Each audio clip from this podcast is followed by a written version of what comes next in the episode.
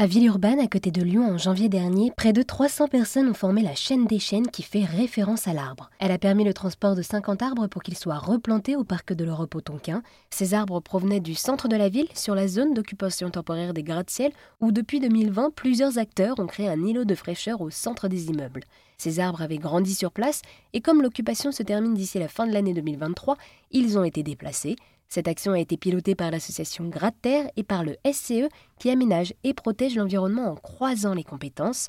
Arnaud Bélier est responsable du pôle infrastructure urbaine chez SCE et je l'ai rencontré sur place. Il nous raconte la genèse de cet événement. Alors ça, c'est né à l'été 2022, où avec Thierry Boutonnier qui fait partie du collectif Gratte-Terre et euh, Michael Dalmet qui s'occupe du club de rugby des Tonquins qui s'entraîne sur le parc de l'Europe.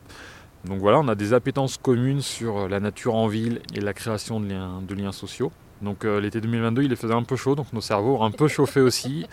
Et on s'est dit, euh, créer une chaîne humaine, ça pourrait être chouette. Donc on est parti de là et on a été voir la ville en disant, on a cette idée-là, est-ce que vous nous suivez ou pas? Ils nous dit, bah oui, allez-y.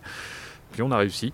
Alors pas à créer une chaîne humaine totalement, mais les gens sont venus, euh, je sais plus, on a dû avoir 300 personnes quand même qui sont venues pour faire une chaîne humaine de 1,5 km et nous aider à, préparer le terrain le matin euh, sur le parc de l'Europe, préparer à déplanter les arbres sur, euh, sur gratte-terre et l'après-midi à créer cette chaîne humaine sur le lien entre les deux.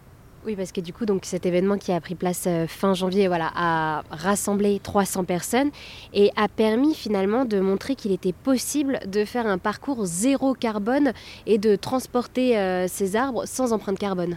Exactement, c'était aussi un des objectifs de Gratte-Terre, c'était d'avoir une empreinte carbone la plus faible possible. Et donc euh, cette volonté d'associer les habitants, à la fois pour faire le travail plutôt manuellement plutôt qu'avec des moteurs thermiques, j'ai envie de dire que la chaîne des chaînes, c'est un peu l'aboutissement de, cette volonté-là et de montrer que c'est possible. Et possible également de transplanter des arbres et de leur donner une seconde vie dans un autre lieu. Oui, c'était une des volontés aussi, finalement, que ce qu'on crée là euh, ne soit pas juste euh, éphémère ou temporaire, même si c'est la règle du jeu, mais puisse aller être euh, remis ailleurs ou retransplanté ailleurs pour s'agissant des arbres voire même d'être dupliqué demain à plus grande échelle, soit dans des projets urbains dans des temps longs, on peut finalement venir créer des sols ou des pépinières à plus grande échelle, soit même à plus petite échelle sur des micro-espaces en ville qui sont peu ou mal utilisés, on pourra aussi les aménager de manière différente. Et alors quels ont été euh, les temps forts de cette journée?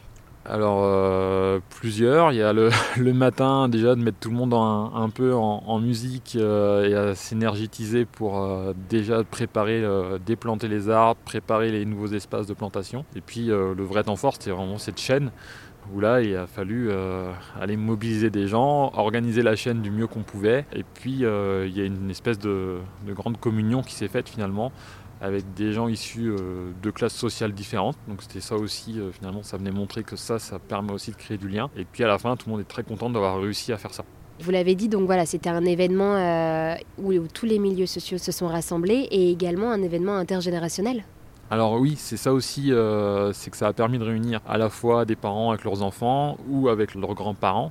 Et donc ça aussi, c'est une, réussite. Je pense qu'il y a des enfants qui avaient planté des arbres via les ateliers qui sont aussi venus avec leurs parents avec euh, peut-être que sans les enfants, ces parents-là ne seraient pas venus. Donc il y a aussi euh, la transmission, c'est dans les deux sens, c'est parents-enfants, mais aussi euh, enfants-parents sur une certaine forme.